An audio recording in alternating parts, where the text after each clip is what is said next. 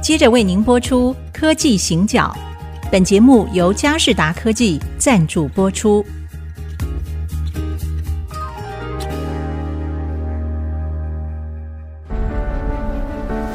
从区域情势、产业变迁到文化体验，娓娓道来全球供应链的故事。欢迎收听《科技行脚》。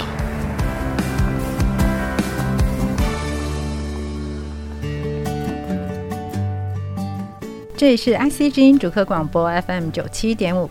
欢迎收听《科技行脚》，我是电子时报的社长黄清佑。我是温怡玲。好，我们在上一集的节目中，我们谈到了施正荣先生他的一本新书，叫做《创新创业密码》，施正荣 Stan 哥的王道心法。上一集节目里面，我们也知道说，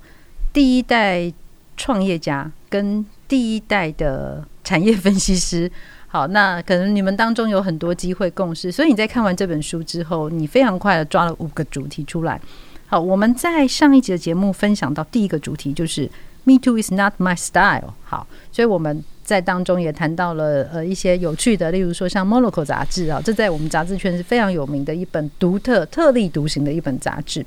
好，那其他的呢？我们还有其他四个重点。我在回答露露问的问题之前，我还是特别想强调，我在看施正荣的书的时候，《创业创新的密码》里面有一个很重要的是心态的问题是， （mindset）。嗯你创业是为了什么？赚钱嗯， ？Yes，创业一定要赚钱。呃，不然为什么要创对，业？当然，当然，因为它有很大很高的风险。是施正荣说，创业的成功几率只有十到二十个 percent。我认为这他都算高了，，他他高估 了是啊，什么意思呢？因为他看到是台湾电子业成功的经验，嗯嗯，我们大部分十到二十个 percent 是 OK 的。为什么？你就算做的不好，卖给别人也不算失败啊，哦是，是不是？在电国子外业的是这样子 ecosystem 太好了，对所以我们的成功率高。但是大家如果从软体业的成失败几率，你就看得出来哇，那个更哎高，那个是不一那个不到十样个的 percent，对，绝对不到，是吧哦绝对？哈不到，所以他是从不同的角度思考这个问题。另外一个就是读了这本书以后，我就打电话给施正荣师先，我说我想知道你对于品牌价值的认知。四十五年前你创办宏基跟今天有什么不同？你们知道我为什么问这个问题吗？嗯，因为 PC 跟手机是品牌主导的时代，是就我是制造厂，品牌商定义了我的产品规格、对。价钱，其实这好像供也应是链台台湾一直以来 Yes，对我们的所以它是状 top 况 down。呀对，所以品牌的价值很高。那接下来是 application driven，、嗯系统整合的价值更高。那品牌商的价值在哪里？是啊，好、嗯所以我就问了这个问题，我想听听他的讲法。嗯那他就跟我说，IBM 为什么把 PC 卖掉？品牌跟附加价值之间的相对关系是乘法的关系，这什么意思？乘乘乘起法来哈，哼乘法加减乘除的嗯对对乘对对，对，他的意思是说，如果你的知名度、市场地位够好，嗯，但你的产品要是正面的，你的价值才会高，要不然你承起的效益很低。就对 IBM 来讲，PC 没有价值，所以他把哦 PC 卖掉，是他意思是这样子。嗯那 IBM 把 PC 卖掉以后，NEC 也卖掉，为什么？两家都去走系统整合，因为他觉得那个价值更高，嗯所以那个品牌的价值要回到你的原点，你的核心价值从哪里来？嗯所以这个是他对品牌的认知哦啊。所以 B to B 的品牌跟 B to C 的品牌也不一样，嗯所以呢，我们要去正面思考，每一个时代对于品牌的定义是不同的。是啊。第二个，他的书里面有一句话我非常有感，他说：“成功比你预期的慢，成长比你预期的快。”这个、哦这个很有意思，不是成长就会成功吗？不是哦，不是好吗？成功比你预期的慢的意思是说，产业跟市场是动态性的变化，对，你永远不知道全世界的环境，它不会按部就班的按照你写好的剧本来走的，不会。嗯是你还记得《Digitimes》电子时报创业的那一年是一九九八年，是一九九八年是什么时候？亚洲金融风暴的时候，对不对？韩没有人韩投元资大贬对的时，候，没有人投资。对我们在那一年创业，对，媒体业置资两史年蒂 尔两年以而后后生吗，Internet bubble 呀，网络泡沫，最糟糕的状况哎哎哎第三个哦，台湾最后一条笔电的生产线搬到大陆，台湾没有笔电生产线了，笔电是最大的产业，不见了，是那你怎么办？这么动态的变化，这这不是动态，这这完全不是我想象的，这个是动荡了吧？是嗯哼，我完全没有想象我会面对这样的情境。是更糟的是，二零零三年来了一个 SARS， SARS 那是不是？ 那次台湾受伤很重，然后二零零八年世界金融风暴又出现了，这个世界好像没有一刻肯让我是们啊，好好过日所以子啊不。可能嘛！你就是想清楚，就是说你想好的剧本，它可能会面对不同的情境，受到不同的冲击。是好，第二个问题就是，你是一个固定的人，大家知道你黄庆勇长得这个样子，你的个性是什么，你的经营逻辑是什么，你的干部大概有概念，但干部会在旁边看，当你亏钱的时候，他会不会开始怀疑你？嗯，会一会啊，当然会 Of 啊， course，你对你你怎么去说服他们继续跟你工作？嗯你可能需要做好时间去证明你的方法是对的。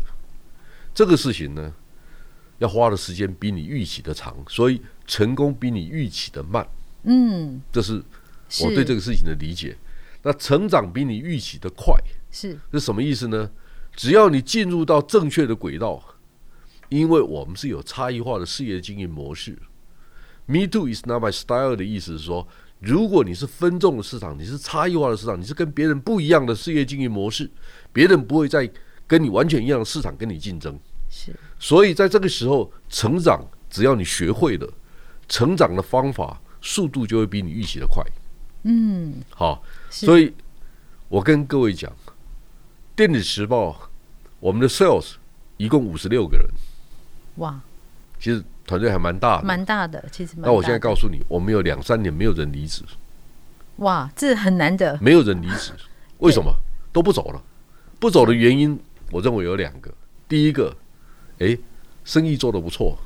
对所以获利不错，他为什么要走？是第二个就是说，诶，他发现我们的媒体是要知识才能做 sales，嗯，它累积久了以后，我告诉你们，他们最有价值是十年到十五年经验的人，他们现在都三十五岁到四十岁，是他们不用念最好的学校，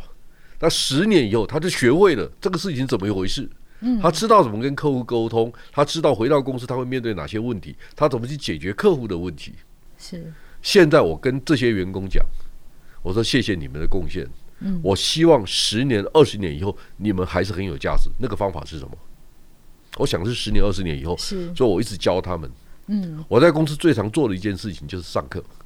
嗯，好我把像我是 对有听我把说研究心 得就不断的跟大家讲，嗯然后它变成企业的文化，是变成我们员工跟客户对话的内容。对，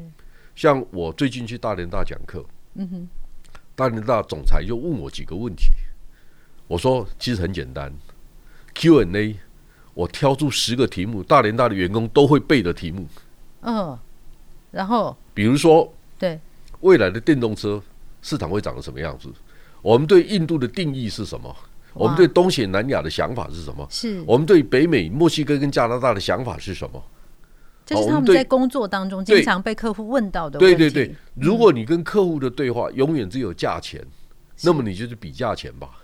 对好，最好的 business model 是 BD business development。对我跟你谈，我用好的方法让你找到新的市场，你帮客户创造价值的时候，是这个时候价值最高，所以客户愿意付比较好的价钱。是所以媒体最大的挑战，要服务电子业最大的挑战是什么？因为你不知道他们在想什么，其你实们在讨好他们。所以科技业的人下订单的时候，他不会赞美你，他不会称赞你，嗯那你听我的，因为我比你懂。那如果你能够跟客户对话，说，哎、你要不要想想，我们有另外一个方法，也许对你更有帮助。是我常常跟我们的同仁讲，不要老是站在公司的立场去跟客户对话，你要站在客户的立场帮他讲话。是，我们要帮客户创造价值，如其果实做这不才到，是我们人家为价什值么要付所你在钱？。人家为什么要对，付你钱？是就一样的道理，就是说，我们为什么要吸引应用材料 SML 到台湾来投资？是，另外一个问题是，请问一下，我们没有价值，人家来干嘛？对所以你第一个要想它的价值是什么。是是所以我们要想，台商回流，现在有一兆六千亿台币回来台湾，他们为什么要回来？第二个问题是，他们回来的时候，我们应该提供什么条件？第三个，他们在做什么？嗯，是伊林，你知不知道很多公司新的工厂里面都有设摄影棚？是做你会很惊讶吗？为什么自媒体？对那为什么要做自媒体？因为他们认为传统的媒体他们没有办法去 deliver 他要的内容。第二个是，他们想通了，这个是小众的市场，因为我又不是阿嘎，也不是蒋勋。呃，对对不起，我拿这两个人来比好像不太对哈呃，。我懂，我大概懂， 我想听众应该也懂这个意思。我常常举蒋勋老师他在讲什么？他在讲“浔阳江头夜送客，枫叶荻花秋瑟瑟”。主人上马，客在船，好像是对这样子，对不对是？好，他在讲这东西呢，我们有感，我们是知道是怎么一回事。我们在谈苏轼的“庐山烟雨浙江潮”的时候，我们可以理解他讲的内容是什么。所以是这个是老少咸宜，是你只要读过书了，大概都有感觉。好，但是呢，科技业的东西是完全两码事。是是，我如果讲的是手机的维处理器，可能只有半导体这一批人有兴趣，其他人都听不。呃，对，为什么？因为我们桃园地区，你知道吗？郑文灿市长告诉我嗯，桃园地区报关行有两千多家，报关行懂微处理器 吗？他才一点都不在乎，是他只要知道说，哦，去年全世界最赚钱的航空公司叫华航，嗯华航去年第四季每一个月赚三十亿台币，是华航有二十二架货机，华航的货机可以在一百一十吨，你们知道吗？呃不知道。哎、你看，就我比你厉害。是我们先休息一下，因为呢，我们刚刚谈到了很多的价值的问题。好，我们休息一下再回来继续。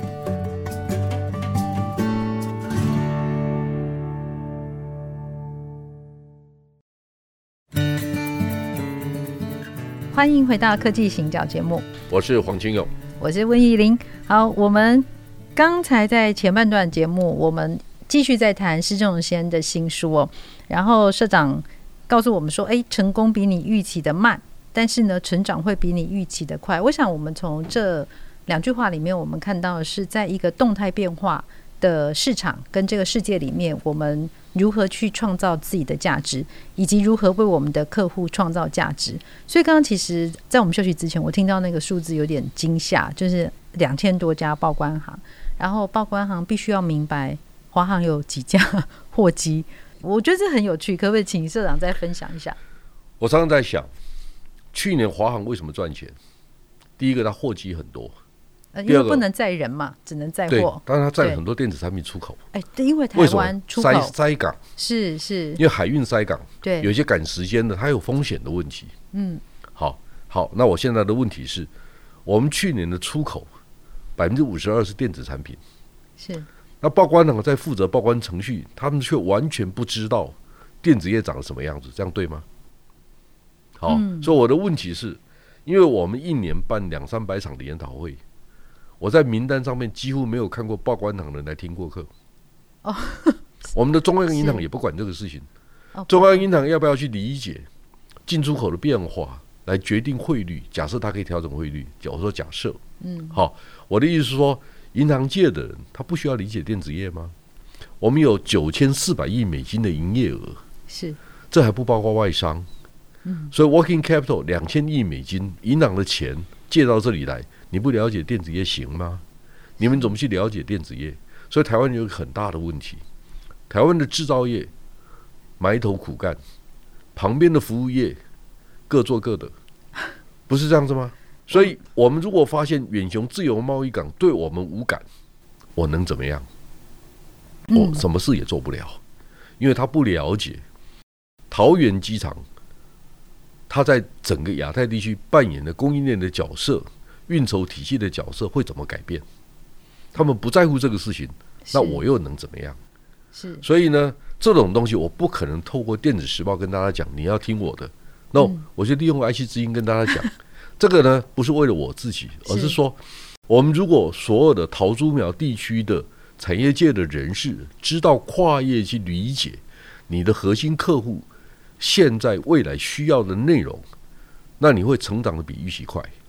是，其实呃，像我们在做人工智慧，也经常有碰到这样的问题，就是当你跨业彼此之间不了解的时候，它其实当中我们称之为谷仓效应，就是 silo。其实我们是各产业跟这产各产业之间彼此不了解，然后呢，我们甚至同样的一个企业里面各个部门之间，它也彼此是不了解的。对，所以我觉得我们可以在节目上跟大家分享很多。对我们没有特别只针对科技或者只针对某一个产业来做分享，也是希望可以呃跟大家一同来打开我们的视野。好，我们可以用一个新的眼光去看一些我们以前没有接触过的事情。好，那我们可能再回来诗仙的新书哦，就我们刚刚听到了成功跟成长，然后还有就是。呃，只有你可以打电话给作者谈到的品牌的问题。好，那不晓得是不是还有哪一些可以值得跟我们大家分刚享？才谈到哈，有一个很重要的观念，就是我们要做双轨转型。啊，双轨转型。好，是双轨其实有很多不同的概念哈，是就是说我从制造，但我现在必须知道服务。嗯，我是友达以前做面板的，我只以前只要把它定义大尺寸、中小尺寸，我就可以过日子了。但我现在必须告诉别人，这叫数位看板，哦，它做系统整合，它就跟是以前不一样的。是然后他对伟创、对于和硕这些公司要有不同的说法，因为他们可能有一部分会 competition 哦，有哦，对开始出现伟创、和硕都想做系统整合，是是是不是？所以它有五个 percent 有竞争，但是九十五个 percent 大家还是要买卖面板啊，哎对，所以以它不可能变成仇人啊，嗯他们还师出同门呢、哦是 他们都是宏基出身的的，对不对？的确的确好，那是同样一个问题就是说，你有没有发现，至少我个人是没听过啦，就很多人从宏基出来创业，施正荣有没有在背后讲过一句难听的话？我没听过了。他没有去批评和硕的人、华硕的人，他没有去批评主机板的精英电脑，都是从宏基出来的。是，他我没有听过这些话我，在媒体界也没有听过，是吧对，的确这是施正荣的气度。是所以我们要跟老前辈学习的是这些东西。嗯就是我们知道转型，尤其是现在双轨、跨界、跨域、斜杠，是所以我刚才为什么前面一段特别强调我们的桃园机场公司、是我们的华航长荣，嗯，我们的报关行开始必须去理解，如果我们大家都赞美台积电、联电、联发科叫护国群山，那我们怎么可以不去理解他们？是如果我们知道台湾有十七家一百亿美金以上的公司，零件通路业的大连大好像第七名还是第八名，它已经两百八十几亿美金。啊好是，第二名的文业，它已经一百六十一亿美金，它排名第十二。嗯，那他们都跟运筹体系有关。那桃园地区的报关行、远雄自由贸易港或者华航、长荣，怎么可以一无所知呢？他是他们的客户吧？是第二个，你会发现说，诶，华航的货机里面呢，我听说的了是哈，嗯那个 EUV 的设备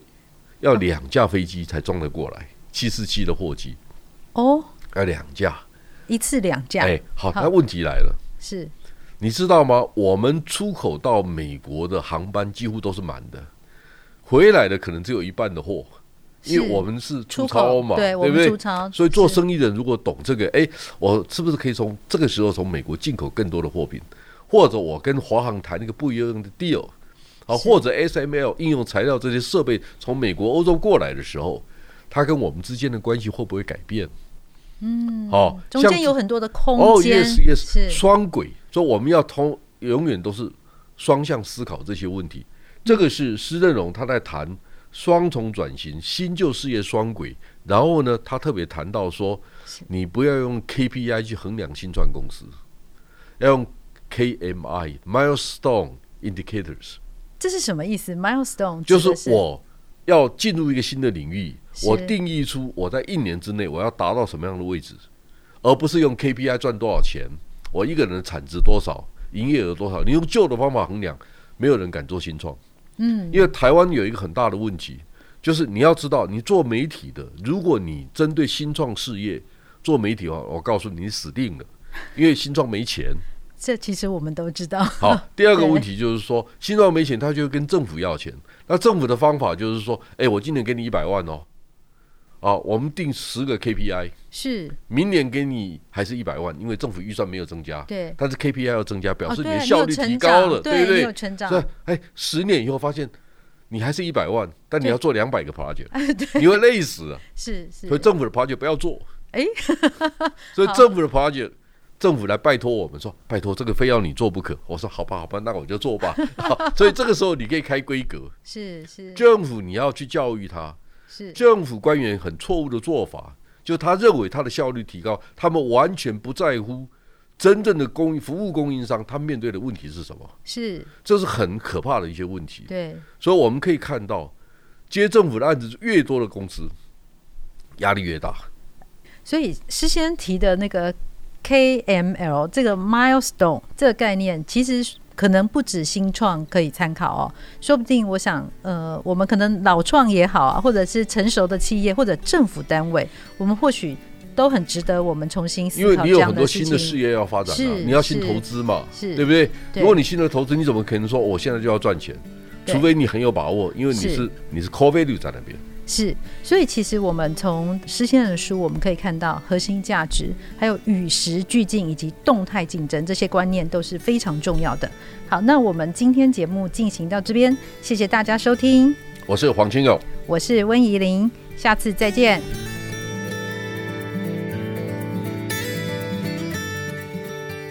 本节目由佳士达科技赞助播出。佳士达科技邀您洞察趋势，齐力创造价值转型大未来。